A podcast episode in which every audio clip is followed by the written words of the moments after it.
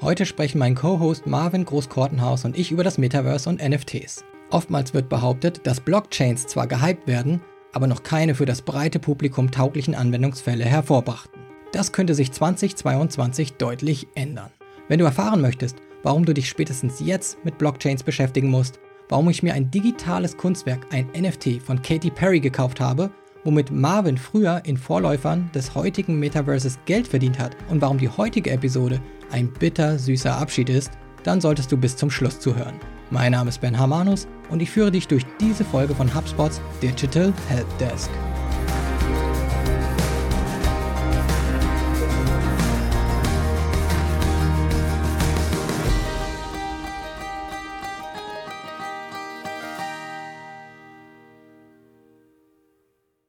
Herzlich willkommen im virtuellen Studio.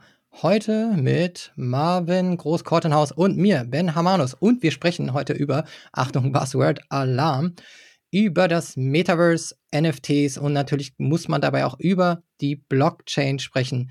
Marvin, was sagst du dazu? Wollen wir erstmal irgendwie mit den Basics anfangen, bevor wir über das Metaverse und, das, und NFTs reden und ein bisschen die Zuhörer abholen, die vielleicht ähm, sich noch nicht so sehr mit der Blockchain auseinandergesetzt haben.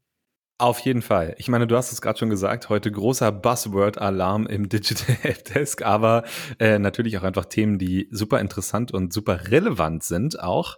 So relevant, dass sich ja manche Unternehmen sogar schon umbenannt haben deshalb. Von daher, ja, auf jeden Fall ein wichtiges Thema. Lasst euch dadurch nicht verunsichern, wenn ihr manchmal denkt, dass wir hier Buzzword-Bingo spielen. Es sind Buzzword ist ja auch immer so, ein, so eine Sache, was ist überhaupt ein Buzzword? Ne? Es sind Trendthemen, auf jeden Fall, aber wir versuchen das Ganze von vorne bis hinten aufzuschlüsseln und so ein bisschen auch über die Technologie zu sprechen und da freue ich mich schon sehr drauf.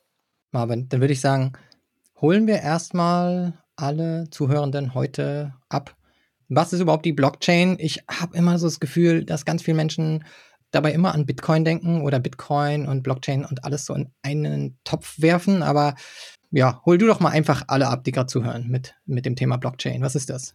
Ja, also als du mich gefragt hast, möchtest du im Podcast erklären, was ist die Blockchain, dachte ich, oh Gott, jetzt bin ich dran, weil äh, das ist ja immer, das ist ja immer so eine Sache. Ganz viele Leute werden gefragt, kannst du mal Blockchain erklären? Also ich sage jetzt mal mein Verständnis davon. Ich, ich muss dazu sagen, ich bin kein absoluter Krypto-Spezialist, kein absoluter Blockchain-Spezialist und bin auch offen dafür, äh, immer mehr zu lernen. Aber hier mein Verständnis von, was Blockchain ist. Also Blockchain erstmal, würde ich behaupten, ist eine Technologie, um Informationen zu speichern. Mehr erstmal nicht. Da ist kein großes Konzept dahinter, da ist kein Geschäftsmodell dahinter und so weiter. Das ist erstmal eine Technologie. Und dann ähm, kann man sich das Wort erstmal angucken. Blockchain, also eine Reihe, eine Kette von verschiedenen Blöcken, könnte man sagen.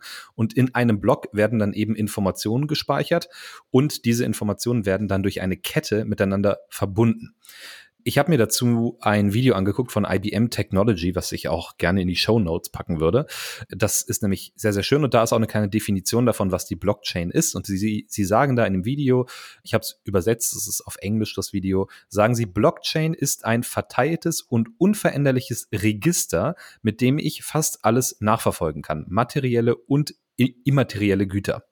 Äh, ich finde, das beschreibt es eigentlich ganz gut, weil wenn man es mal auseinander nimmt und sagt, also erstmal Register, darüber haben wir geredet, es werden irgendwo Informationen abgelegt, das ist mit Register gemeint. Und dann verteilt heißt im Endeffekt, dass eine Kopie dieses Registers global verteilt wird und alle eben auf eine Kopie des gleichen Registers zugreifen können. Das heißt, diese Informationen sind nicht zentral an einem Ort auf einem Server gespeichert, sondern liegen bei tausenden verschiedenen ja, in der Fachsprache sagt man Nodes, also N-O-D-E-S, das sind Knotenpunkte im Endeffekt. Jeder, der einen ähm, Blockchain-Server in dieser Blockchain quasi betreibt, überall dort liegen diese Informationen eben ab, darum verteilt. Und unveränderlich, und da wird es jetzt ein bisschen ja, komplizierter, könnte man sagen, weil eben eine Änderung in dieser bestehenden Blockchain dafür sorgen würde, dass die gesamte Blockchain geändert werden muss. So, und warum ist das so? Jeder Block hat quasi einen Namen, das ist der Hash. Und dieser Hash verändert sich, wenn eine Information in diesem Block geändert wird. So, das an sich ist schon mal, ist schon mal ein gutes Sicherheitsfeature. Jetzt ist es aber so, dass die Blöcke, die quasi, ich stelle mir das wirklich als Kette vor, ja, links und rechts von diesem Block liegen, Informationen über die daneben liegenden Blöcke haben, und zwar inklusive des Hashes, also des Namens. Und das geht ja immer so weiter durch die ganze Kette. Das heißt, würde ich einen Block verändern wollen, ändert sich der Hash, müsste ich auch den, den Block daneben verändern. Und dann ändert sich ja auch für den wieder den Hash und dann müsste ich wieder den Block daneben verändern und so. Und das würde man super schnell bemerken. Und darum ist das eben eine Technologie, die eben unveränderlich ist, erstmal in sich. So. Und transparent. Und transparent, genau. Aber, also da muss man auch unterscheiden. Transparenz, wie gesagt, Blockchain erstmal nur die Technologie. Ne? Wir kennen das vor allen Dingen aus Anwendungsfällen wie zum Beispiel Bitcoin oder auch NFT, also Cryptocurrencies, Kryptowährungen, wo das oft verwendet wird. Gibt aber auch ganz andere Anwendungsfälle. Und da unterscheidet man prinzipiell zwischen einer permissionless Blockchain und einer permissioned Blockchain, also eine, die ohne ja, ähm, Zugriffsrechte äh, auskommt und eine, wo es Zugriffsrechte gibt. Und zwar Unternehmen benutzen auch Blockchains, die dann aber Zugriffsrechte haben. Das heißt, die sind nicht global für jeden verfügbar, sondern eben nur für Knotenpunkte, die das Unternehmen definiert, beispielsweise um eine Abwicklung zwischen einem Hersteller, einem Retailer und einem Lieferanten oder so zu ermöglichen und das alles automatisiert, kann man auch über die Blockchain abbilden, also über eine Blockchain. Gibt da also ganz viele Anwendungsmöglichkeiten. Prinzipiell die Blockchains, die wir kennen, erstmal in Richtung Krypto und so weiter, sind erstmal permissionless. Das heißt, jeder kann ohne eine bestimmte Berechtigung da Informationen reinschreiben und ja, da Transaktionen ausführen. Also es geht hauptsächlich erstmal um Transaktionen. So, ähm, das ist zumindest erstmal mein Verständnis. Das hat jetzt schon erstmal acht Minuten gedauert oder so. Ne? Das, das war der so heutige einfach. Helpdesk Short. Vielen Dank, ja. dass ihr zugehört habt zum Thema Blockchain. Nein, Marvin, ehrlich gesagt, so gut definiert habe ich das für mich, glaube ich, selbst noch nie aufgenommen und verarbeitet. Gut, dann nochmal ehrlich gesagt auch für mich so ein Update zu kriegen. War auch für mich gut. Ich meine, das ist, das habe ich natürlich auch vorher nochmal geguckt und man findet wirklich viele gute Sachen, muss man natürlich immer gucken, wer da, wer da so der Urheber ist. Gut, jetzt haben wir über Blockchain geredet, Ben, und jetzt würde ich einmal den Ball zurückspielen und du kannst den nächsten Short produzieren und da ähm, geht es eben um Bitcoin, eben um Kryptowährungen. Und vielleicht kannst du da mal kurz einen Aufschlag geben.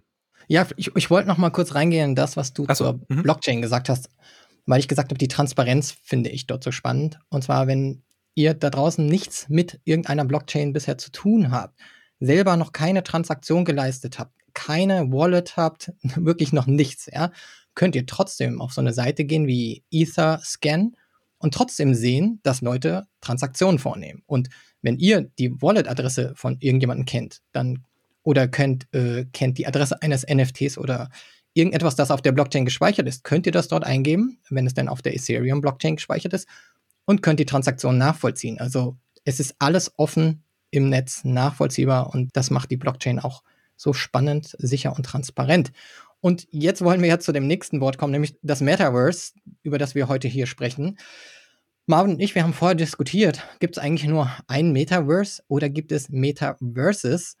Und ich war der Meinung, es gibt viele. Marvin war der Meinung, es gibt nur eines. Und ich glaube, äh, Marvin, eigentlich hast du recht und auch so ein bisschen Unrecht, weil, weil glaube ich, sehr viele für sich beanspruchen, das Metaverse zu bauen und auch jeweils ihre eigene Kreation das Metaverse nennen, ist das so ein bisschen irreführend. Aber eigentlich, und du hast das, als wir uns darüber mal unterhalten haben, sehr gut definiert. Eigentlich ist ein Metaverse nichts anderes als Cyberspace, nur Cyberspace klingt so nach 80ern. Mhm, total. Die, die, virtuelle Welt da draußen und die ist äh, eigentlich ein, ein Universum, aber jeder möchte so ein bisschen oder verschiedene Hersteller, Firmen, Teams, Organisationen möchten ihr eigenes Metaverse bauen. Also ein eigenes für sich existierendes Universum, in dem wiederum sehr, sehr viele eigene Welten existieren. Und dazu gibt es eben ganz viele verschiedene Ansätze. Ich glaube, richtig so in den Mainstream gelangt ist das Ganze ja durch Facebook, oder Marvin? Würde ich auch sagen, vielleicht sogar noch einen Tick früher, bevor sie sich wirklich umbenannt haben. Sie haben ja schon eine Weile auch mit dem Begriff auch gespielt, haben ja dann auch angefangen, eben mit ihrer Oculus Rift dann auch schon viel in die Richtung AR, VR zu machen und so. Da, da fing das schon an. Allerdings, das passiert ja auch schon seit Ewigkeiten. Ne? Das hat ja auch mit Google Glasses schon äh, Google mal gemacht und so. Also das Thema geistert ja, schon eine ganze auch Weile. Und, und so weiter. Also. Ja, das ganze Thema war schon mal hip, so ein bisschen, ne? als es äh, Second Life gab, 2003 oder 2004. Und das hat sich seitdem tatsächlich auch entwickelt. Das gibt es auch noch, tatsächlich, das Second Life. Ähm, ja, jetzt äh, Begrifflichkeitenfrage, ne? Das, ich nenne es mal das Metaverse. Wobei wir eigentlich gesagt haben, also ich stelle mir das so vor, wir haben ein Universum, das wir ähm, jetzt, sag ich mal, physisch wahrnehmen können, hier draußen, wenn man mal Richtung Himmel guckt, das ist unser Universum und alles eben, was virtuell stattfindet, ist für mich das Metaversum. Da ist quasi alles inbegriffen, was nicht physisch existiert, also zum Beispiel auch das Internet und alles alle Software, alle Plattformen, alles, was virtuell stattfindet, ist eben im Metaversum. Jetzt ist es natürlich auch eine Marketingfrage. Ähm, wie weit geht dein Universum, Ben? Ne? Weil für die meisten Leute geht das Universum ähm, von hier bis irgendwie 300 Kilometer weiter. Es sei denn, man fliegt mal in Urlaub, dann sind es 300 andere Kilometer. Aber so weit denkt man in etwa. Man stellt sich ja beim Thema Universum jetzt auch nicht vor, okay, dann gibt es unser Sonnensystem, dann gibt es unsere Galaxie, dann gibt es einen, einen, Gürtel von Galaxien, dann gibt es, äh, weiß ich nicht, es ist ja riesengroß, theoretisch unendlich groß. Ne? Aber wenn man natürlich das für sich beansprucht und sagt, okay, wir sind das Metaverse, dann heißt das erstmal, wir wollen der Ort sein, an dem Leute sich bewegen, wenn sie in diese ja virtuelle Welt, das virtuelle Universum eintauchen. Und da geht es auch schon darum, wer wird da die bestimmende Plattform und so. Ich glaube, das ist vor allen Dingen auch ein Marketing-Ding, warum viele sagen, ja. wir sind das Metaverse. Und wofür? Ne? Also ich glaube, da gibt es ja auch Unterschiede. Ähm, Microsoft verfolgt ja den Ansatz eher und das passt ja auch insgesamt ein bisschen zu dem, was sie mit LinkedIn machen, so ein B2B-Metaverse aufzubauen, also die virtuelle oder virtuell die Arbeitswelt abzubilden, das heißt irgendwie mit Meta, äh, Metaräumen, Meetingräumen, in denen man sich dann trifft. Und dann gibt es andere Player, die in erster Linie ähm, virtuelles Leben nachbilden, also unser Leben nachbilden wollen, indem man praktisch vielleicht durch eine äh, Fußgängerzone läuft und links und rechts auch ein paar Läden hat, und so weiter. Also so sehr realistisch. Und dann gibt es dann Metaverses, die sehr fantastisch sind, in denen man als Ritter unterwegs ist vielleicht und Abenteuer erlebt. Also es gibt sehr, sehr verschiedene Ansätze. Ich glaube, das Interessante an einem Metaverse insgesamt ist, welches auch immer es an sein mag, ist, dass innerhalb eines Metaverse eines Herstellers sehr viele verschiedene Welten möglich sind. Also ich nenne jetzt mal ein Beispiel Sandbox. Damit habe ich mich viel auseinandergesetzt. Da geht man rein und wundert sich erstmal, okay, wie passt das hier jetzt alles zusammen? Was ist das Metaverse? Dann ist man da drin und man kann über Portale in verschiedene Welten gehen. Also auch dort ist nicht definiert. Sandbox ist ein Spiel, in dem man irgendwie mit äh, einem Ritter auf einem Pferd loszieht und ähm, irgendwelche Monster jagt, zusammen mit anderen Leuten, die in dem Spiel sind. Oder man erlebt dort ein Ritter-Szenario oder eine Cowboy-Welt oder Zukunft, sondern innerhalb dieses Spiels gibt es ganz viele verschiedene Welten, aber mit deinem Avatar kannst du in sie alle eintauchen, egal was die Leute dort kreieren. Und die haben auch Kooperationen, zum Beispiel mit The Walking Dead. Und dann gibt es irgendwie eine Welt, die ist an Walking Dead angelehnt. Oder dann hat irgendwie Snoop Dogg da drin sein Snoopverse innerhalb des Sandbox Metaverse. Also ist es nochmal eine eigene Welt. Äh, ich war dann da auch ähm, auf einem kleinen virtuellen Konzert von Snoop Dogg, ähm, der da, da im Raum steht, in Minecraft-artiger Blockgrafik auf der Bühne steht und ein bisschen rappt und viele andere Leute dann da rumlaufen und äh, durch diesen Clubraum gehen. Also es ist sehr unterschiedlich, wie das Metaverse umgesetzt wird und es wird sicherlich Menschen geben, die wollen eine Abbildung der Realität äh, recht nah haben und andere werden dort eher was Fantastisches suchen. Das ist doch langweilig. Ja. Sagen, dann kann man auch rausgehen. ja, nicht, ich glaube, das, es kommt ein bisschen drauf an, ne? Also je nachdem, welche Multiverse, äh, Multiverse, Metaverse-Welt man schafft, kann es natürlich auch sehr spannend sein, etwas an die Realität angelehntes zu haben, aber trotzdem kannst du dir sagen, ja, also wenn du es jetzt auf Fashion beziehst oder auf Möglichkeiten mit seinem Business vertreten zu sein, vielleicht kann man sich ja die Metaverse Louis Vuitton Tasche eher leisten als die, als die echte Louis Vuitton Tasche. Weiß man nicht. Ich habe gehört, dass äh, Gucci die virtuellen Taschen teurer verkauft als die tatsächlichen Taschen. Im, äh, also ich weiß nicht, ob es bei Sandblocks, äh, Sandblock ist oder Sandbox, Entschuldigung, oder irgendwo anders, ähm, in einem anderen Metaversum, aber äh, das ist wohl schon auch mal passiert tatsächlich. Von daher. Wow. Okay. Ähm, aber Ben, lass uns vielleicht noch mal einen kleinen Schritt zurückgehen, weil wir haben jetzt hier äh, so angefangen, als wenn Leute wissen müssten, was das, was das Metaverse ist oder was Sandbox ist. Vielleicht erklärst du auch mal, weil ich weiß, dass du, dass du ja auch aktiv bist in einem diesen Metaversen, wie das so abläuft. Also wie kriegst du da den Zugang zu und was, was passiert dann da und was mhm. braucht man da so für Voraussetzungen, um da mitmachen zu können? Also es ist sehr unterschiedlich. Es gibt sowas wie jetzt decentraland.org. Ähm, Links packen wir immer euch auch in die Show Notes. Da kannst du dich über einen Browser einloggen. Das ist total browserbasiert. Ähm, baust dir einen Avatar, gehst dann da rein und läufst da rum und kannst irgendwie die Welten besichtigen und rumlaufen. das ist sehr so an die Realität angelehnt, an, an die Realität angelehnt, auch vielleicht mal, um das klarzustellen, heißt nicht, man braucht dafür einen, ein Virtual Reality Headset, sondern das kennt man vielleicht so ein bisschen so aus der ähm, ja, Third-Person-Perspektive. Man schaut so eine Figur, die vor einem auf dem Bildschirm läuft, so über die Schulter und kann sich selber als Figur auch sehen. Also es ist keine First-Person-Perspektive. Ja, und dann läuft man da eben rum und kann eigentlich auch kostenfrei den Zugang erhalten. Es gibt andere, da muss man, äh, oder die sind noch in so einer Art Vorbereitungsphase und man kommt teilweise nur mit so einem Alpha-Pass zum Beispiel bei Sandbox Game rein. Da habe ich echt lang gehadert, äh, aber ich musste dann letzten Endes den Zugang kaufen und das war nicht so günstig. Da kam ich nur rein, indem ich ein bestimmtes NFT besessen habe und das war, lag dann, weil es dann nur noch versteigert wurde und immer wieder weitergereicht wurde, in einem vierstelligen Euro-Betrag. So mittel, mittleren.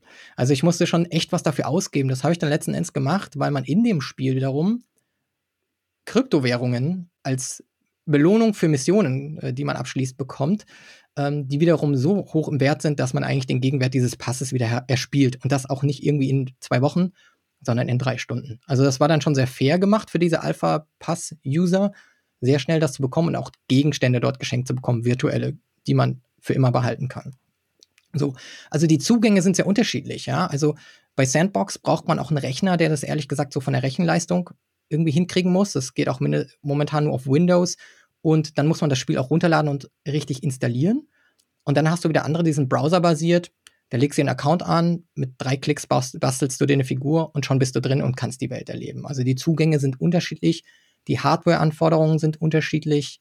Da muss man dann mal gucken, wie advanced manche Spiele sind und was die dir abverlangen an Rechenpower, um da teilnehmen zu können. Oder ob das halt gated, also ist also irgendwie geschlossen, so dass man nur mit Pässen reinkommt oder äh, sich einen kaufen muss, um reinzukommen. Ähm, sehr unterschiedlich. Ich finde es ganz interessant, weil du ähm, fast immer von Spielen redest bisher und das ist tatsächlich auch so eine Diskussion, die ich, ähm, die ich festgestellt habe.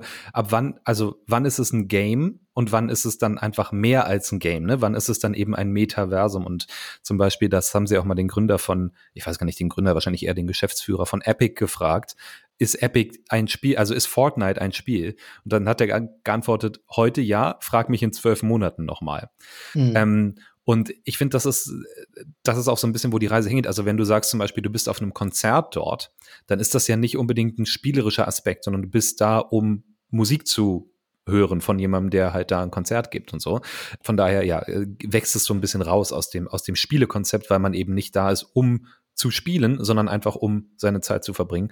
Viele verbringen übrigens ihre Zeit auch heute schon in Fortnite beispielsweise nicht damit unbedingt diesen Battle Royale Modus zu spielen, sondern sich einfach dort zu treffen, auszutauschen, gerade jüngere äh, Generationen, die dann da einfach auch chatten, wie wir das früher vielleicht über, also nicht Teamspeak gemacht haben oder Discord-Server. Ich weiß gar nicht, ob man das heute noch macht, wenn man miteinander spielt. Und das eben kann man auch bei Fortnite dann machen in einem privaten Rahmen. Also erstmal finde ich sehr interessant, dass du sagst, das Metaverse erstmal egal welches, ja, ist unabhängig von der Zugangstechnologie. Also das muss nicht ein, eine VR-Brille sein oder AR oder nur Smartphone, Browser, sonst was, sondern es ist in der Regel breit zugänglich und ist eben auch mehr als eben nur eine Technologie, also eben mehr als nur eine virtuelle Welt oder nur eine VR-Technologie, sondern da gehört halt einiges mehr dazu. Wer ganz tief einsteigen will in das Thema Metaversum und da vielleicht immer was zu lesen will, den, dem empfehle ich das Essay von Matthew Ball, das verlinke ich auch in den Show Notes. Das, ich, ich weiß gar nicht mehr genau, wie das heißt. Das ist sowas wie, was ist das Metaverse und, und wie komme ich da hin oder so in der Art. Und da ist es auch mal so ein bisschen gegliedert, was, was er sieht, was so grundlegende Sachen sind, die ein Metaverse erfüllen muss. Und ich will jetzt nicht alle sagen, aber eins davon ist natürlich durchgehend, dass es also nie endet und nicht irgendwann vorbei ist und neu gestartet wird zum Beispiel, dass es keine Begrenzung der gleichzeitigen NutzerInnen gibt und dass es synchron und live abläuft. Und das sind tatsächlich Sachen, die super schwierig umzusetzen sind. Und das wirst du vielleicht auch bei deinem Konzert gesehen haben. Du hast immer nur eine Möglichkeit, eine begrenzte Anzahl von Leuten wirklich in der gleichen Instanz laufen zu lassen. Und ich würde sagen, das ist auch neben und da kommen wir gleich noch zur NFT-Sache, neben der Interoperabilität von Daten, Assets und Inhalten äh, zwischen verschiedenen Plattformen, eine der Sachen, die, ähm, die wirklich verhindert, dass eben so ein Metaverse wirklich entstehen kann aktuell. Ja, würde ich schon zustimmen. Ich habe ähm, sowohl mit meinem Mac als auch jetzt mit einem neueren Windows-Rechner, den ich mir extra angeschafft hatte, dann das auch ein bisschen ausprobiert. Die Zugänge sind schon sehr dann unterschiedlich und auch die Anforderungen sind unterschiedlich. Und jetzt habe ich einen Windows-Rechner, der auch eine, eine, eigene Grafikkarte hat von Nvidia. Also wer sich ein bisschen mit, mit, mit vielleicht Gaming oder 3D-Anwendungen auskennt, der weiß, ja, so an den Chip geschweißte ähm, Grafikprozessoren, die sind dann nicht so gut, wenn man wirklich so, ja, fortschrittlichere Anwendungen benutzen will. Da braucht man dann schon irgendwie so einen Gaming-Rechner und das habe ich jetzt zum ersten Mal seit, glaube ich, irgendwie zehn Jahren wieder, dass ich mir so einen Rechner angeschafft habe, weil ich sonst, wenn ich mal spiele, irgendwie mal auf der Konsole, auch meinen Kids irgendwie spiele, aber ähm, nicht mehr so, so einen Power-Rechner brauchte für die Sachen, die ich täglich mache. Und da merkt man schon, okay, je nachdem, was man spielen will, spielen, sage ich wieder, oder wo man rein möchte. Ja, ja. also auch wenn es das, die Konzerthalle ist, wo irgendwie dann noch 50, 60 andere Leute rumtummeln, dann braucht man vielleicht ein bisschen mehr Power und braucht auch einen Rechner, der einfach noch mehr 3D-Power auch mitbringt. Je nachdem, wie das, das Spiel gebaut ist. Also Axie Infinity ist ein anderes Metaverse. Das hat eine Grafik, die ist wirklich ähm, recht bescheiden. Äh, das erinnert so ein bisschen irgendwie an so Pokémons, die man da so züchtet. Ähm, und da, die wollen das noch ins 3D äh, Universum praktisch bringen, aber die sind jetzt in 2D und da sind die Anforderungen natürlich ganz andere als bei Sandbox. Ähm, die beanspruchen da einfach was anderes für sich. Aber wie du schon gesagt hast, ja, also Sandbox, ich sag immer Game und das liegt auch daran, dass ich, glaube ich, diesen Game-Aspekt auch immer cool finde, wenn ich reingehe und ich will dann mhm. auch irgendwie so Missionen spielen und finde das dann spannend. Aber da gibt es auch Sachen wie eine Galerie, eine Kunstgalerie, die man besuchen kann wo du dann durchläufst und die extra dann auch so ein bisschen das mit so Gamification äh, so anlegen, dass du praktisch, um eine Mission zu erfüllen, musst du verschiedene Orten, Orte in diesem Museum besuchen. Das ist ja nicht per se wirklich jetzt ein absolutes Spiel, ja, wo du irgendwie auch, äh, also je nach Definition, aber um die Mission zu erfüllen, musst du eben diese, diese Orte im Museum besucht haben und so lernst du das Museum kennen. Also es ist so eine spielerische Art, eigentlich das Metaverse von Sandbox auch anders zu nutzen, als jetzt mit Schwert und, Schwert und Schild dich durch äh, eine Mission zu hauen. Mhm. Ja, also es gibt, wie gesagt, aktuell noch relativ viele Anbieter, würde ich sagen, die da so eine Rolle spielen. Ne? Du hast Sandbox gesagt, Axie Infinity, Decentraland, äh, Meta. Mit Facebook hat jetzt zwar noch nichts veröffentlicht, aber wir dürfen annehmen, dass sie an einer ähnlichen Lösung arbeiten. Dann, wie gesagt, Epic und Fortnite sind da noch ganz vorne mitzunennen. Ich denke, die Frage wird vor allen Dingen auch, wer setzt sich da durch? Ja, und da geht's ja um relativ viel. Also es geht ja auch darum, wem gehört die Kundenbeziehung. Und das wollen natürlich große Unternehmen nicht abgeben unbedingt, ne? Weil derjenige, der dann im Endeffekt den Account kreiert mit den Personen, hat natürlich auch Zugriff auf die Daten. Ähm, und das ist, glaube ich, die wirkliche Herausforderung, die man auch erstmal klären muss ist das überhaupt ein Konzept, was nachhaltig ist, dass man sich mit bei einem Unternehmen anmeldet, dann dafür seine Daten abgibt und dann kostenlosen Zugriff zum Metaverse hat mit der Blockchain-Technologie und darum haben wir das übrigens auch am Anfang eingeführt und darum kommen wir auch noch auf NFTs zurück.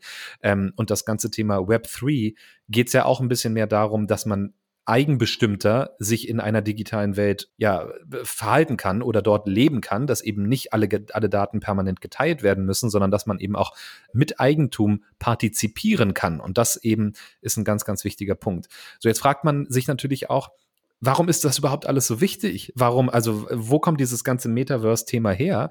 Und die Antwort darauf ist, es gibt ein paar oder sehr, sehr viele Menschen, die denken, dass quasi das, was jetzt als Metaverse bezeichnet wird, einfach quasi die nächste Stufe des Internets ist. Und wenn man, ne, also dass das Internet quasi wirklich abgelöst wird als Ort, wo man Internetinhalte konsumiert. Also alles, was wir da eben konsumieren, nicht mehr im Internet stattfindet, sondern im Metaverse. Und wenn man sich jetzt dann mal überlegt, was ist die, was ist die Schlussfolgerung daraus ist, dass der Markt quasi neu aufgeteilt werden könnte und darum setzen so viele Unternehmen da so viel drauf, da früh mitzuspielen, weil, wir haben es beim letzten Mal gesehen, Unternehmen können sehr, sehr groß werden, wenn sie in einer neuen Technologie relativ früh relativ gutes Geschäftsmodell haben. Quasi alle größten Unternehmen heute auf der Welt. Ja? Und man geht eben davon aus, dass das beim Metaversum ähnlich ausfallen könnte, wohlgemerkt. Das ist immer alles noch ein könnte und kann und, äh, und so weiter, aber das ist eben, ja, das ist die, die Hoffnung oder die Idee. Richtig. Ja. Und du hast ein gutes Wort genannt, Kundenzugang.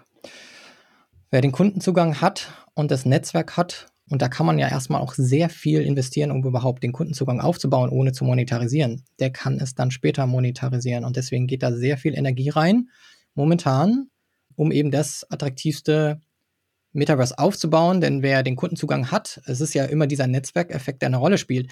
Niemand will in ein Metaverse gehen, in dem nur drei deiner Freunde sind oder vielleicht keiner, sondern du willst in das Metaverse am liebsten gehen, in dem alle deine Freunde sind und alle wichtigen für dich Menschen äh, je nach Anspruch. Es gibt vielleicht auch Menschen, die dort neue Kontakte knüpfen wollen und die brauchen das vielleicht nicht. Aber ähnlich wie in einem sozialen Netzwerk möchte, glaube ich, jeder für sich ein Netz, ein, ein Metaverse schaffen, in dem man es attraktiv genug findet, reinzugehen, weil damit es richtig gut funktioniert, brauchst du ja eben so eine kritische Masse an Menschen, die drin ist, noch mehr Menschen zieht, damit du Leute kennenlernst, damit die Welt realistisch wird und damit da drin ja auch etwas entsteht, was einen ähnlichen Charakter hat wie die echte Welt, also auch einen echten Markt, wo Leute auch etwas kreieren, also wo so eine Creator Economy auch entsteht. Und das ist auch gerade wirklich, es gibt Länder, in denen Leute schon so ihren Job gekündigt haben und irgendwie nur noch im Metaverse Gegenstände bauen und verkaufen und dort rumlaufen. Und dort wird es auch Jobs geben. Also es wird auch Jobs im Metaverse geben, dass Leute sich nur noch da drin aufhalten und äh, Dienstleistungen erbringen oder Personen sind, die dort drin agieren und etwas verkaufen oder handeln oder Verkäufer sind oder einen Job haben. Ähm, und natürlich, das, das wäre so das Ultimative, was, was sich ähm, Unternehmen unter Umständen wünschen. Äh, und das ist natürlich, äh, wer diesen Kundenzugang schafft, ja, der dominiert. Jetzt wollte ich zu diesem Kundenzugang aber noch eine Sache sagen, wovon die auch noch abhängt. Und zwar, welche Blockchain sich am Ende durchsetzt. Deswegen ist es auch gut, dass wir am Ende äh, oder da am Anfang über Blockchain geredet haben. Denn es gibt ja nicht nur die Blockchain, sondern du hattest, ich weiß nicht, ob du Ethereum oder ähm, Bitcoin erwähnt hattest, aber es gibt sehr viele. Und am Ende oder später wollen wir ja auch noch mal ein bisschen auf die Probleme von Blockchain zu sprechen kommen. Also es spielen viele Dinge eine Rolle, warum eine Blockchain vielleicht am Ende ähm, gewinnen wird ähm, oder verlieren wird. Und es ist sehr wichtig, jetzt schon zu gucken, auf welche Blockchain setzt man, damit die auch wirklich ähm, skalierbar ist in allen Belangen später und dort das Metaverse drauf existieren kann. Die unterscheiden sich nämlich schon auch stark in ihrer Technologie. Ja, ich wollte noch eine Sache zur Leistungserbringung in diesen digitalen Welten äh, sagen. Und zwar, ich weiß nicht, ob jemand mal World of Warcraft gespielt hat oder was ähnliches. Da passiert es ja auch relativ schnell, dass da wirklich Jobs entstehen, dadurch, dass Leute irgendwas farmen, hat man früher gesagt. Das heißt, die, die gehen dann rum durch diese virtuelle Welt und versuchen bestimmte äh, Items, also oder Waffen oder irgendwelche anderen Sachen, die man da sammeln kann, eben zu sammeln und danach auf dem Markt dort zu verkaufen oder sie eben zu behalten und dann den ganzen Charakter Charakter zu verkaufen, der eben diese, diese Assets, diese Items besitzt. Und ich habe das tatsächlich auch mal selber gemacht in einem Spiel, das hieß Guild Wars. Ich weiß gar nicht, ob es das, das noch gibt. Ich. Ja, und da, da konnte man auch natürlich im Spiel handeln und so weiter. Da konnte man dann auch so ein bisschen äh, Sachen skalieren. Wenn du, weiß ich nicht, vier Lederquadrate gesammelt hast, konntest du daraus irgendwas machen und dann konntest du die Quadrate günstig einkaufen und dann quasi das Endprodukt dann teurer verkaufen und solche Sachen. So haben wir da In-Game-Coins gemacht. Aber wir haben auch andere Dienstleistungen angeboten. Zum Beispiel gab es da einen Ort, ähm, wo du, wo du äh, sein konntest. Und dann konntest du quasi so ein Drittel vom Spiel überspringen, indem du durch eine so eine Welt gelaufen bist, so eine Eiswelt quasi, ja. Allerdings normale SpielerInnen sind da einfach immer gestorben auf diesem Weg. Darum mussten sie den langen Weg außen rum gehen, was irgendwie zehn Spielstunden waren. Wenn du aber, wie ich, den Weg kanntest und genau wusstest, an welcher Stelle wo welches Monster auftaucht, dann konntest du quasi bis zu fünf andere in eine Gruppe einladen, die alle mitnehmen die standen dann da zwar nur, aber ne, sobald du durch ein Portal gegangen bist, sind die anderen mitgekommen. Und du bist dann da so 20 Minuten diesen Weg, bist immer einen Monstern ausgewichen und was weiß ich, und hast dann quasi die Leute in den nächsten Ort gerusht und dafür Geld bekommen. So, oh, das wow. war also meine Dienstleistung sozusagen, die ich angeboten habe. Und am Ende hätte man den Account auch verkaufen können, tatsächlich mit den, mit den ganzen Coins, die ich da gesammelt habe. Ne? Also das geht dann auch wieder zurück in die reale Welt. Und sowas passiert schon immer. Das ist jetzt nichts wahnsinnig Neues. Darum ist es auch, glaube ich, fair zu sagen oder davon auszugehen, dass das in welcher Form von Metaversum auch immer wieder passieren wird. Und das tut's ja jetzt auch schon. Und damit kommen wir nämlich zu einem wichtigen Punkt, in dem sich die Dinge ähneln, aber auch unterscheiden weil du ja damals eine Dienstleistung angeboten hast und du hast auch gesagt, man konnte diesen Charakter, diese Figur dann auch verkaufen und auch vielleicht mit allen Gütern, die diese Figur im Spiel erwirtschaftet hat. Mhm. Ich kenne es von einigen Spieleherstellern, die das nicht gerne gesehen haben. Also sie äh, haben teilweise echt äh, rechtlich was dagegen unternommen, dass Spieler ihren Charakter an jemand anderen verkauft haben, der das nicht selber erwirtschaftet hat und hochgelevelt hat. Ähm, und gesehen haben, dass außerhalb, also parallel zu ihrem eigenen Spiel, hat praktisch eine Economy stattgefunden, wo Items verkauft wurden, wo ähm, ganze Figuren verkauft wurden, Währungen und so weiter. So, die haben das dann auch teilweise unterbunden oder haben dann eine eigene Plattform geschaffen, auf der die User traden mussten. Das heißt, daran hat natürlich der Spielehersteller dann auch mitverdient und so weiter. Der Unterschied heute ist, oder sagen wir mal zu damals, wenn jetzt ein Spielehersteller, weil du gerade gesagt hast, Guild Wars existiert nicht, oder weißt du nicht, ob es noch existiert. Wenn das Spiel abgeschaltet wird, hast du von deinen Gegenständen ja nichts mehr. Egal, ob du die mal erwirtschaftet hast, weiterverkauft hast, derjenige hat dann Pech gehabt, das Spiel wird eingestellt und so weiter. Auf der Blockchain ist das ein bisschen anders, weil ich mit einem Spiel eine Wallet verknüpfe. Also damit ich überhaupt in ein Spiel reinkomme, wie Sandbox, habe ich ähm, eine Wallet, die ich aber ganz woanders angelegt habe. Also die ist ja dezentral im Netz. Das kann dann eine MyEther-Wallet sein oder Bentley oder äh, bekannte sind auch Coinbase Wallet oder Metamask. Das sind ganz verschiedene Wallet-Anbieter. Dafür zahlt man nichts. Ähm, auf, in der man auch Krypto, also Währungen halten kann, aber auch eben NFTs, also diese Non-Fungible Tokens, über die wir gleich sprechen würden. Das heißt, diesen Pass, den ich gekauft habe, um in eine Sandbox-Welt reinzukommen, der liegt in meiner Wallet. Und würde das Spiel ähm, enden oder eingestellt werden, hätte ich diesen Pass oder hätte ich die Gegenstände immer noch in meiner Wallet. Und es bestünde die Möglichkeit, erstens, sie trotzdem weiter zu verkaufen auf einer anderen Plattform. Also vielleicht hat ja dieser Gegenstand trotzdem einen Sammlerwert für jemanden. Oder Währungen, die ich bekommen habe in dem Spiel oder die in dem Spiel genutzt werden, auf einer, äh, in einer Kryptobörse wieder gegen einen anderen Token, also oder andere Währungen oder gegen Fiat-Geld, also Euro oder Dollar, wieder einzutauschen. Also ich könnte es immer noch zu Geld machen. Es gehört wirklich mir auf der Blockchain. Und ich finde, das ist ein großer Unterschied, dass der User mehr Power bekommt über die Gegenstände, die er virtuell bekommt, weil er sie wirklich in seiner virtuellen Geldbörse speichert und besitzt und nicht nur in dem System des Spieleherstellers oder des Plattformherstellers und dort nicht herausbekommen kann. Und es gibt auch Börsen wie OpenSea, wo ich dann meine Wallet anknüpfen kann und das dorthin schieben kann und sagen kann, ich verkaufe es und es geht in eine andere Wallet über. Vielleicht kurz zu Non-Fungible ja, Tokens. Wollte ich auch gerade sagen. NFTs, das geistert ja durch die Medien. Ich glaube, es ist schwierig, noch nicht davon gehört zu haben. Ein NFT, das weist nach, dass man ein digitales Gut besitzt. Also man besitzt praktisch oder sie liegen praktisch auf Blockchain-Technologie und funktionieren wie Besitzurkunden. Ja, man kann auch bei jedem Token sehen, wer den zuvor besessen hat, was dafür bezahlt wurde und wie er von einer Person zur nächsten übertragen wurde. Also wenn man jetzt zum Beispiel, ähm, ja, das ist genauso wie mit einer ähm, Kryptowährungstransaktion, so ist es auch mit NFTs. Wenn ich das von einer Wallet zur anderen schicke und ich kenne diese Wallet-Adresse, ich würde sie einmal kennen, könnte ich sie zum Beispiel auf einem der ähm, ja, Etherscan oder Polygon-Scan. Das sind so äh, Webseiten, auf denen man alle Blockchain-Bewegungen nachverfolgen kann. Ich könnte diese Wallet-Adresse eingeben und ich würde sehen, wohin hat diese Wallet Sachen geschickt, von wo hat sie die bekommen. Und teilweise kannst du auch rauslesen, was es ist. Du kannst dann sehen, es ist ein Sandbox-Asset, das zu einem Wert von irgendwie 9000 Dollar gehandelt wurde oder 125 Dollar oder so. Ne? Und du kannst auch bei diesen NFTs, bei diesen virtuellen Gütern auch sehen, wie viele davon existieren und wie viele sich in unterschiedlichem Besitz befinden. Also wenn zum Beispiel jemand versprochen hat, von diesem, von dieser virtuellen, bleiben wir bei der ähm, Louis Vuitton Handtasche oder bei der Gucci Handtasche, mhm. gibt es nur 100 Stück. Dann könntest du dein Asset in der Blockchain eingeben und im gescannt sehen, ja, es gibt davon 100 Stück und es gibt 95 unterschiedliche Besitzer dieser Taschen. Also in 95 verschiedenen Wallets liegen diese Taschen. Das heißt, du hast gleich fünf gekauft, oder was? Ich habe gleich ich das richtig? fünf dieser virtuellen Handtaschen gekauft. Und äh, genau, genau. Wie sechs so oft sind ist, sogar, Entschuldigung. Sechs, wie es so oft bei diesen Drops ist. Nein, das ist, ja, witzigerweise ist es wirklich genauso wie mit physischen Drops. Also vielleicht auch nochmal den es gibt NFT-Drops, genauso wie es äh, Sneaker-Drops gibt. Also ein Hersteller sagt, ich bringe 500 Mal diesen Adidas-Schuh in Verbindung mit der BVG, war es zum Beispiel in Berlin, glaube ich, gab es einen Sneaker, den, mhm. der zusammen mit, unserer, mit unserem ähm, öffentlichen Verkehrssystem herausgebracht wurde. Bringt man heraus, äh, ist streng limitiert äh, und sobald er weg ist, gibt es den eben nicht mehr. Und sowas gibt es in der virtuellen Welt eben auch. Es gibt dann eben diese NFTs und es ist ganz klar auf der Blockchain definiert, dass diese einzigartig sind.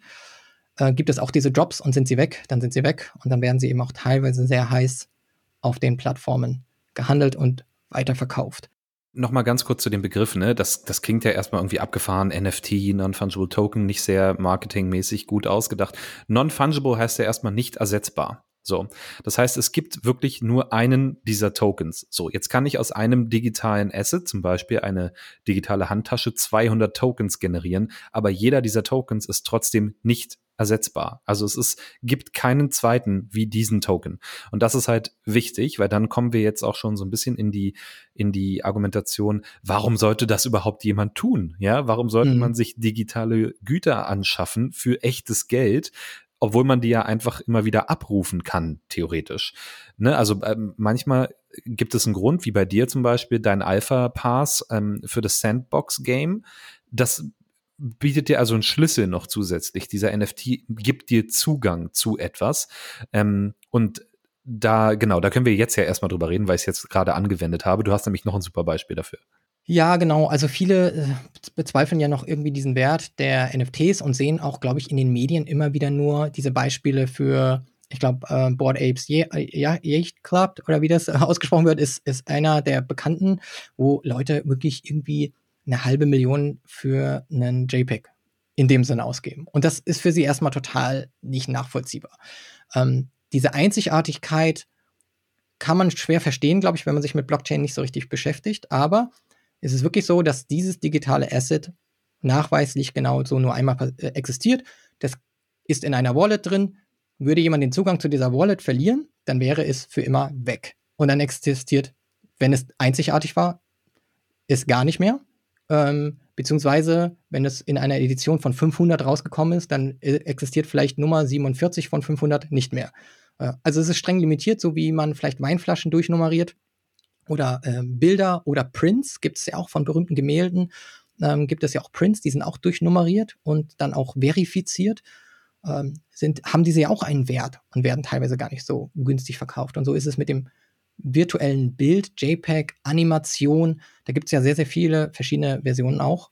Ähm, gibt es das eben auch, dass, äh, dass sie eben ja dadurch ihre Einzigartigkeit bekommen. Sie haben einen weiteren Nutzen, wie du schon gesagt hast, ja, sie werden auch ein Schlüssel sein. Und ich habe ähm, eine ganz spannende Sache gesehen und äh, Transparenz hier habe ich auch selber erworben. Es gab einen Drop von Katy Perry ähm, auf der auf Theta Drop. Und dort konnte man praktisch ähm, eine, auch eine Art Schlüssel erwerben äh, mit einem The Iconic Golden Lion wurde das genannt. Und das ist so ein 3D-Löwe, und wer den in seiner Wallet besitzt, der hält später Zugang zu einem Store, in dem Katy Perry Dinge verkauft, zu denen aber nur Zugang äh, gewährt wird, wenn man eben diesen Schlüssel hat. Ähm, ich müsste jetzt nochmal nachgucken, wie viele es davon gibt, aber es waren nicht viele. Ich weiß nicht, vielleicht waren es irgendwie 1000 oder so. Ähm, irgendwann wird das dann schon sehr spannend, wenn plötzlich dieser Shop aufmacht. Und ich denke mal, es gibt Millionen von Katy Perry-Fans da draußen, wenn plötzlich klar ist, da kommen nur 1000 Menschen rein, weil sie dieses virtuelle Kunstwerk besitzen und der und nur wer die Wallet hat mit dem Kunstwerk drinnen, kann in diesen Store rein, dann erhält das natürlich eine ganz andere Wertigkeit. Und so ist es nicht nur dort, sondern auch Adidas hat das ausprobiert. Das nennt sich Into the Metaverse. Die haben zusammengearbeitet dort, eben auch mit dem Board Ape äh, Yacht Club, äh, mit Punks Comic Physical Merchandise und anderen Influencern in dem Bereich und haben eben auch 30.000 NFTs verkauft. Die sind auch echt schön gemacht gewesen, finde ich. Sollte man sich anschauen. Haben, hauen wir auch in die Shownotes den Link. Haben das für 0,2 Ether pro Stück verkauft. Und jetzt werden die gehandelt für das circa Vierfache auf OpenSea, diese Schlüssel, ähm, nämlich für 2180 Euro je NFT. Und mit denen kommt man dann nämlich auch erstens in eine Community rein, in die man sonst nicht reinkommt und man erhält sogar physisch äh, noch ein bisschen Merch und spezielle Kollektionen äh, kostenlos jetzt noch zugeschickt, sobald sie fertig sind, an die man sonst nicht rankommt. Also auch das wird dann noch für diese 30.000 NFT-User passieren, dass wenn du diese Wallet hast mit dem NFT drin und dich dann einloggst, dass du das dann sozusagen äh, auch noch geschenkt bekommst. Also sehr spannende Möglichkeit, um so ein bisschen Hype zu kreieren, um Verknappung in die digitale Welt zu bringen und einen Mehrwert zu generieren, indem man nicht nur ein Kunstwerk hat, sondern auch noch eine Art Schlüssel, um für sich weitere Dinge freizuschalten. Und ich wollte noch gerne mal ergänzen, weil du sagst nicht nur ein Kunstwerk, aber ich meine, Kunst, ne, das ist ja das ist ein bisschen frech von mir eigentlich. Ne? das hast du jetzt gesagt. Aber, ist frech. Aber ja. ähm, aber ich meine, Kunst ist ja schon immer was, was auch einen Wert hat, aber eben durch Konsens. Ne? Wir gucken uns die Mona Lisa an, jetzt sehr plakativ, und sagen, das ist ein super Gemälde, das ist super selten, ne? ähm, der Typ war berühmt und äh, darum ist das jetzt 800 Milliarden Euro wert beispielsweise. Ich glaube, die hat jetzt keinen Wert. Es gibt aber auch andere Gemälde, die haben einen Wert, beispielsweise von Picasso. So. Aber auch das hat ja keinen Gegenwert. Das ist ein Bild, das hat, bleiben wir bei Picasso, Picasso gemalt und das hängt jetzt irgendwo. So. Aber der Wert dahinter, der ist ja nicht wirklich existent. Und jetzt, da kann man sich jetzt drüber streiten, hat Kunst einen Wert oder nicht. Aber das ist ja das Gleiche wie bei einem NFT. So, da gibt's halt jemanden, der hat ähm, dieses, das GIF mit der Regenbogenkatze der hat das mal gemacht und der hat das auf dem Rechner. So, und jetzt kannst du eben sagen, ich erwerbe dieses GIF und dann gehört das mir. Ob das jetzt für jemand anderen Sinn ergibt oder nicht, spielt ja erstmal keine Rolle. Genau wie bei Kunstwerken. Ne? Wenn ich sage, ich kaufe mir dieses Bild, das hat 100.000 Euro gekostet, sagt man, ja super, ich finde das aber ziemlich hässlich. Sagt man, gut, kann sein, aber mir war das 100.000 Euro wert. Und dann kommt halt das Argument mit, das kann man sich ja nicht aufhängen. Na, doch, theoretisch kannst du das aufhängen. Ne? Du kannst hier ähm, kannst du dann einen Bildschirm aufhängen und da kannst du dein Original-GIF in Dauerschleife laufen lassen. Und zwar nicht eine Kopie dieses GIFs, sondern das Original-GIF quasi immer in Dauerschleife laufen lassen. So. Und das ist halt einfach auch eine Form von, von Kunst und gibt halt auch vielen, vielen Künstlern, die im digitalen Raum arbeiten, auch eine Chance, sich monetarisieren zu können. Ne? Das ist, das ist nämlich gar nicht so leicht tatsächlich für, für äh, KünstlerInnen, die eben nicht Musik machen beispielsweise ähm, oder bei YouTube Videos hochladen, das ähm, monetarisieren zu können. Ja. Und Genau, dann ist noch so ein anderes Argument, ja gut, aber das kann ja jeder sich das GIF angucken im, im Internet. So, da muss ich, muss ich es ja nicht für kaufen.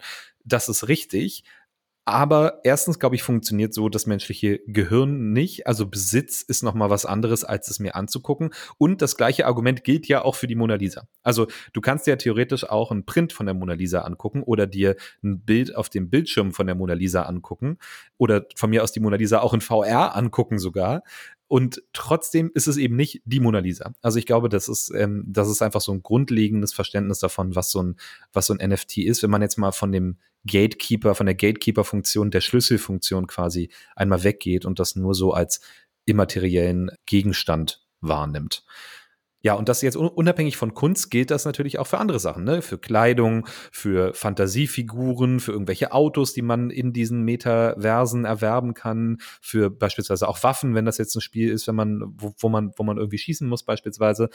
Und da habe ich eine ganz coole Statistik zu mitgebracht, und zwar aus 2019 äh, eine Aufstellung, was, wie viel Geld in Dollar für was ausgegeben wurde. Und das steht hier für Recorded Music, also wirklich Musik. Äh, 30 Milliarden Dollar, für Kinotickets 42 Milliarden Dollar und für virtuelle Güter Skins, also beispielsweise wie sieht meine Waffe aus oder mein Auto, ähm, und alles, was mit digitalem Leben zu tun hat, also digitale Güter, 54 Milliarden Dollar. So, also das übertrifft quasi schon Ausgaben für Musik und Kinokarten. Und ich glaube, ähm, das ist ja jetzt auch schon wieder zwei Jahre her. Ich würde sagen, durch Corona hat sich das noch ein bisschen beschleunigt. Das ist also auch ein gigantischer Markt, der dahinter steht, ähm, in der Realwirtschaft. Bin ich voll bei dir. Und weil du ähm, auch erwähnt hattest, man kann sich das ja auch an die, äh, an die Wand projizieren. Samsung hat ja auch gerade auch noch eine Pressemitteilung rausgegeben, dass sie jetzt mit drei Fernsehern kommen, die NFT-Funktionalität mitbringen werden. Das heißt, man kann auf der Couch sitzen, hat seine Fernbedienung und kann browsen und sich NFTs raussuchen in Shops. Und man kann sie natürlich sich auch auf dem Fernseher anzeigen lassen. Und das ist ja irgendwie, ich weiß nicht, vielleicht schon etwas, ähm, wenn es einem wichtig ist, wenn Menschen zu einem Besuch, zu Besuch kommen. Und ich, ich, weiß nicht, ob du das noch kennst auf einer Party, dass man früher YouTube hatte laufen lassen oder so, ohne Ton und hatte Musik drüber laufen. Oder, digitale Bilderrahmen. Oder digitale Bilderrahmen. und jetzt lässt du irgendwie vielleicht eine, eine Slideshow mit deinen NFTs durchlaufen und hast aber irgendwie laut Musik in einer, naja, dann eben Post-Covid-Welt, äh, wo man vielleicht wieder ein bisschen besser zusammenkommt und feiert. Ähm, Und dann ist es schon so, ja, du besitzt dann halt das Original und es ist nun mal so, das Original hat eine Wertigkeit, wie du gesagt hast, nicht nur für einen selber, sondern man weiß ja auch, wenn ich es jetzt wieder verkaufen wollen würde, äh, herrscht da draußen ja Konsens, es hat einen Wert und es wird auch wertvoller mit der Zeit. Das haben wir bei den NFTs jetzt in der letzten Zeit gesehen, dass der Wert auch einfach steigt und die Preise nach oben gehen. Und wie ich schon gesagt habe, wenn das dann noch der Schlüssel ist für irgendwas, dann äh, ja, wird das natürlich sehr begehrt. Von daher nehme ich an, die sind gekommen, um zu bleiben, die NFTs. Ja, ich musste gerade ein bisschen lachen, weil ich mir vorgestellt habe, wie man so als Show-off ähm, für sein Reichtum so eine, so eine Dinnerparty veranstaltet und alle stehen dann da mit einem Glas Wein und im Hintergrund hängt einfach so ein Samsung-Fernseher, wo die ganze Zeit das Nyan Cat-GIF durchläuft, weißt du, diese Regenbogenkatze, weil man die eben gekauft hat, so wie man ja eben teures Gemälde auch irgendwie aufhängen würde, vielleicht. Ja, das stelle ich mir, stell ich mir witzig vor. Aber nicht so unwahrscheinlich jetzt, wo ich es ausgesprochen habe.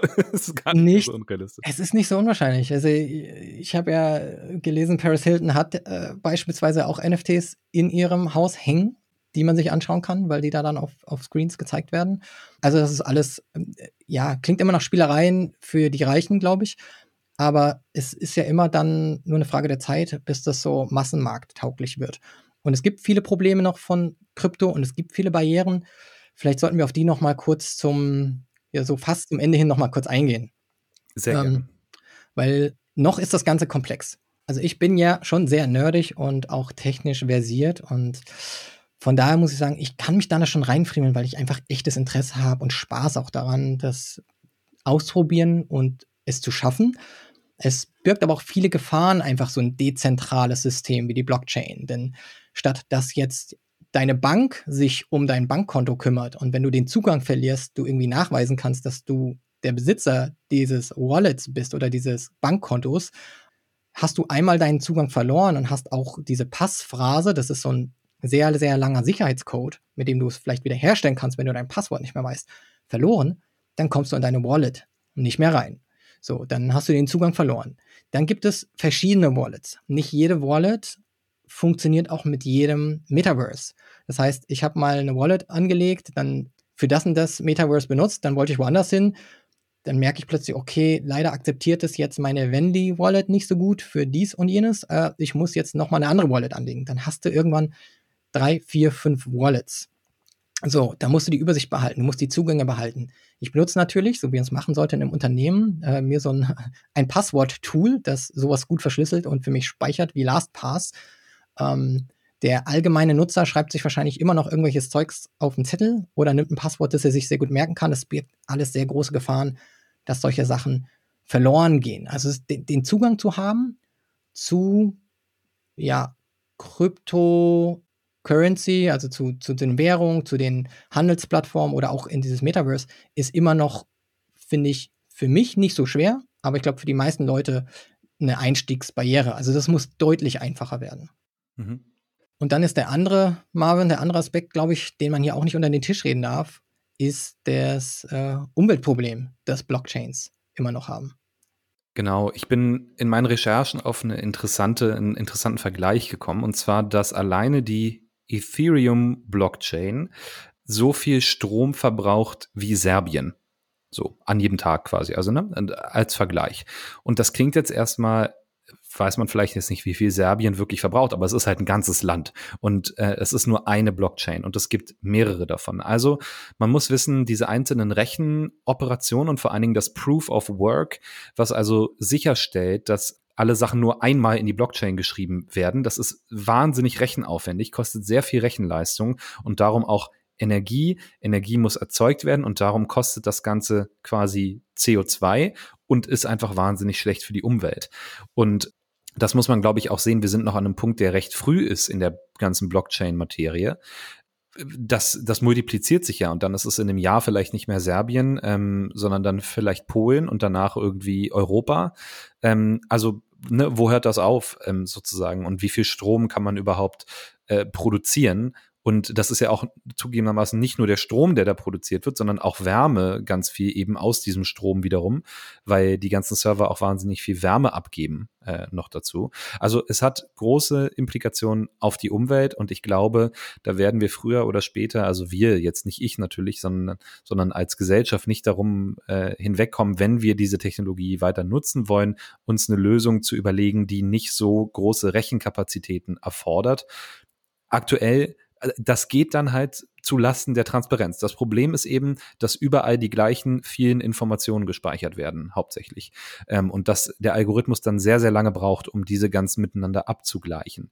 Je kleiner die Gruppe von Leuten ist, die das verifizieren können, also Leuten, äh, Nodes, Knotenpunkten, desto weniger Rechenleistung braucht man dafür.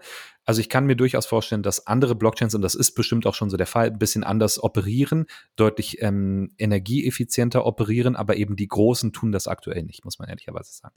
Und die Großen, da sprichst du einen guten Punkt an, die pop sehr populäre Kryptowährungen laufen auf Blockchains, ähm, die am meisten Energie fressen. Also gerade Bitcoin ist eine Umweltsau und Ethereum ist da auch nicht viel besser. Ethereum wird gerade umgestellt und soll im Juni auf Ethereum 2.0 laufen, also wesentlich schneller, umweltverträglicher, weniger komplex. Und das passiert gerade mit sehr vielen Ketten. Also es gibt ganz viele auch NFT-Plattformen, die sich selber grün nennen, weil sie da schon irgendwie 100 Mal oder 1000 Mal weniger Rechenleistung brauchen als jetzt eine Ethereum-Transaktion. Äh, also es ist wirklich signifikant.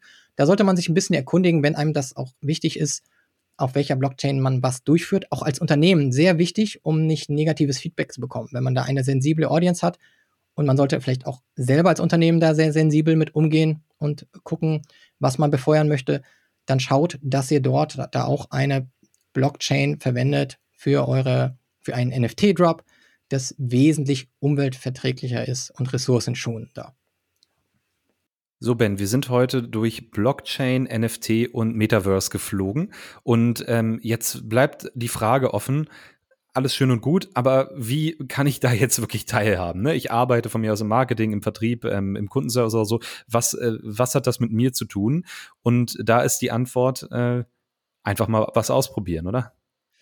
Ich würde sagen, ausprobieren. Also vielleicht einfach nochmal so als Anregung. Ich äh, krieg schon mit, es gibt inzwischen Agenturen, die sich darauf spezialisieren, Werbeflächen im Metaverse zu verkaufen. Das zeigt ganz klar, da entsteht ein Markt, wo Werbeflächen ähm, entstehen, die eigentlich, das, vielleicht das sind die das neue Out of Home, ist, ist das virtuelle Out of Home.